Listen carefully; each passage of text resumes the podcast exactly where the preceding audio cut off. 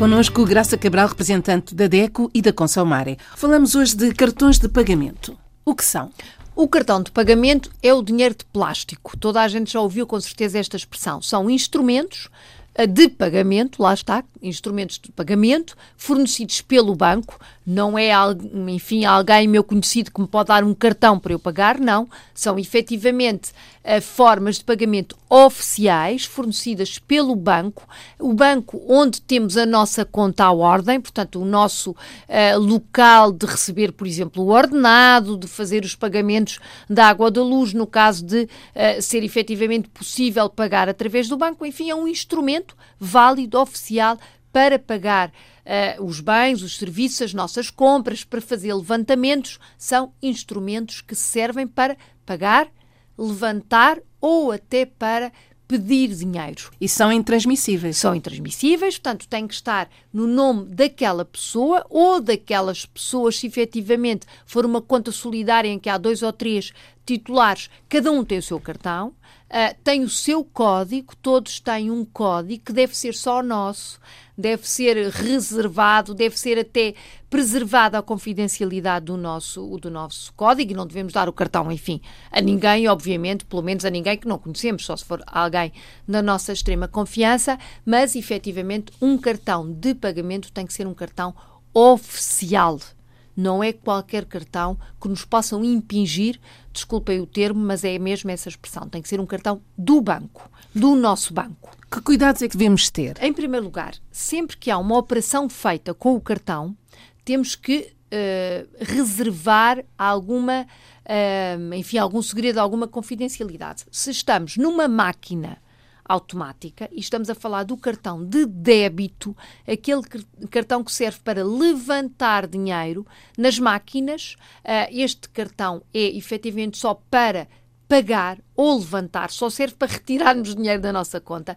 está ligado à conta corrente uh, nossa ou da nossa família. Esse cartão tem um código que não deve ser mostrado se estamos a fazer a operação na rua, não é? Na máquina pública não devemos mostrar a ninguém, não devemos dar os nossos dados pessoais a ninguém. Se o cartão se estragar, se perder ou, enfim, desaparecer, eh, até em caso de furto, devemos sempre avisar o banco para que seja cancelado qualquer movimento.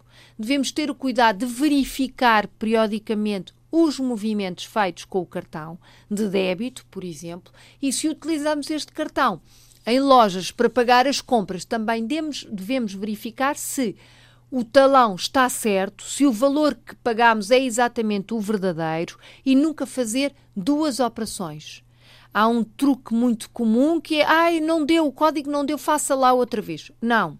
Tenha, tenha sempre os olhos postos na máquina. Fazemos dois pagamentos dois neste pagamentos caso. neste caso, não é? E depois reaver o dinheiro não é possível porque não há prova que efetivamente fomos levados a. Isto é o cartão de débito, mas com o cartão de crédito, que é o cartão que está ligado também à nossa conta, mas que nos permite utilizar dinheiro, mesmo que não haja lá, este cartão ainda está a ser introduzido em algumas zonas de África e estou-me a referir àquilo que se chama o plafond. Por exemplo, o vencimento é de, sei lá, meia dúzia de contos, não é? Estou a falar, por exemplo, de escudos, Cabo Verde. Tenho um vencimento de determinado valor e sobre esse valor o banco diz que me dá o crédito de 10%. Estes 10% do meu vencimento é o valor que este cartão de crédito deixa usar. Mesmo que eu não tenha lá aquele dinheiro, posso usar.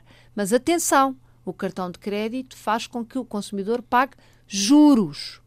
Aquilo que usou com o cartão, por exemplo, se pagou algo com uh, o cartão, vai depois, na prática, pagar, pagar mais caro. mais caro. Portanto, o cartão de débito deve ser muito bem explicado ao consumidor e o consumidor deve pensar duas vezes. No caso do débito, não. Se não tivermos lá dinheiro na conta, o cartão não funciona, como é óbvio. Mas nos dois casos, ter os olhos bem postos nos talões de compra, nos movimentos, no caso de roubo, extravio, dano, informar o banco. E atenção, os cartões têm validade. E preparar-se para o fim dessa validade. Se o cartão acaba, enfim, na próxima semana, devemos ter em atenção que o banco tem que nos dar outro cartão. E o cartão tem que estar efetivamente em condições, tem que ter o código. E nesses casos somos nós que vamos ao banco? Normalmente é o banco que envia, depende das situações. Há sítios onde efetivamente o serviço correio claro, não estamos a falar em África. Em África. Mas efetivamente é obrigação da entidade bancária enviar o cartão. E enviar o cartão em condições. Atenção que também há cartões com anuidade, ou seja, o consumidor para usar o cartão tem que pagar um pequeno valor, às vezes grande, por ano para ter o uso daquele cartão. É a chamada anuidade.